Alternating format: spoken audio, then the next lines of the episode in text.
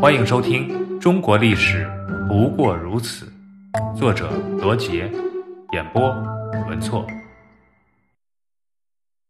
南北统一，南朝的宋、齐、梁、陈四个王朝中，有两个王朝都是萧氏所建，一个是萧道成建立的齐，另一个则是萧衍建立的梁。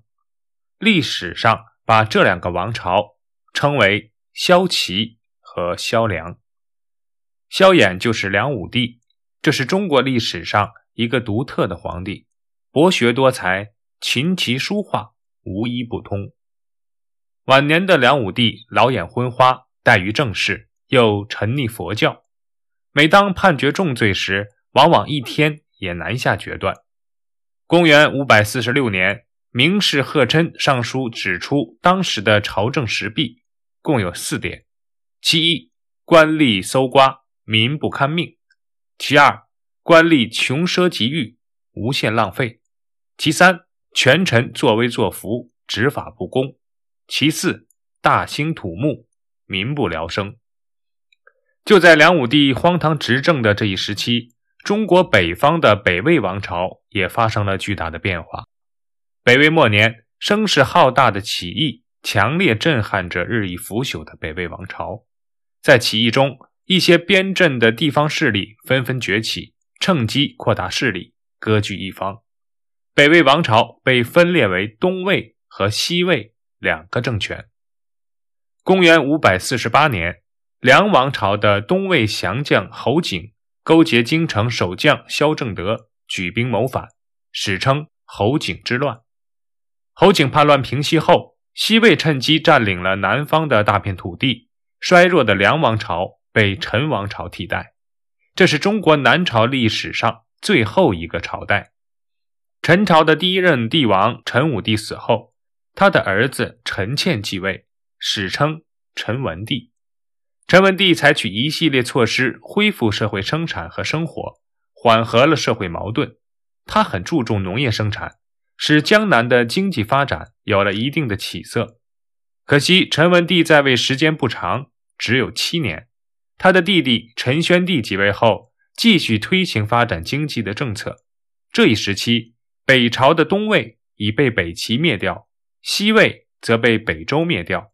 历史上的北朝由北魏、东魏、西魏、北齐、北周五个朝代组成。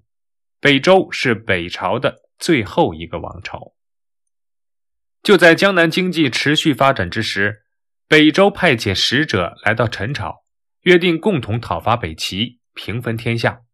陈宣帝接受了这一建议，任命大将吴明彻为征讨大都督，率十万大军北伐北齐，在吕梁（今江苏徐州东南）大败北齐军队，收复了淮南失地。可是陈宣帝并没有下令乘胜追击。贻误了消灭北齐的战机，反被北周抓住机会，一举消灭了北齐，统一了中原。北周平齐后，陈朝又与北周发生了战争。公元五百七十八年，吴明彻率军与北周军队在吕梁展开大战，结果陈朝军队大败，吴明彻被俘，江北、淮南之地又被北周攻占。侥幸的是，此时北周内部发生内乱。北周外戚杨坚称帝，建立隋朝代周，暂时无暇攻打南方，这样陈朝才又得以延续了十年时间。公元五百八十二年，陈宣帝去世，他的儿子陈叔宝继位，他就是著名的陈后主。这位陈后主也是一个风流君王，诗词歌赋样样精通，又终日沉迷于酒色。整天在后宫和宠妃们饮酒作乐，无心过问朝政。当时的张贵妃深得陈后主宠爱，所以陈后主对张贵妃是言听计从，六宫的事全部交由张贵妃操持。时间一长，张贵妃逐渐开始过问朝廷政事。她让陈后主废掉了太子陈印，立自己的亲生儿子陈申为太子。公元五百八十七年，隋军兵分八路，共五十万大军对陈朝发动了全面进攻。当隋朝大军抵达长江北岸时，陈后主还和张贵妃在花园里赏花。听到军情急报，陈后主满不在乎。他认为长江自古以来从西向东流，就是一道天然的屏障，能抵挡住南北进攻的军队。想要渡过长江是非常困难的，所以他接着和张贵妃赏花。第二天，太监跑来报告说。隋朝大将军韩擒虎、贺若弼率兵分别从采石、京口渡过长江，向建康城攻来。这一下，陈后主才着了急，连忙召集文武百官商量如何打退隋兵。但是朝政腐败，文武大臣都庸碌无能，竟然没有人敢带兵出战。陈后主是又急又气。这时，老将军萧摩诃站了出来。说愿意统领三军前去打退隋军，陈后主非常的高兴，许诺说：“等你出征后，我派人将你的妻子和儿子接进宫，我要加赏封号，厚待他们。”萧摩诃带兵出征后，他的妻子和儿子入宫受赏。陈后主一下子看中了萧摩诃新娶的漂亮老婆，就把她留在宫中自己享用。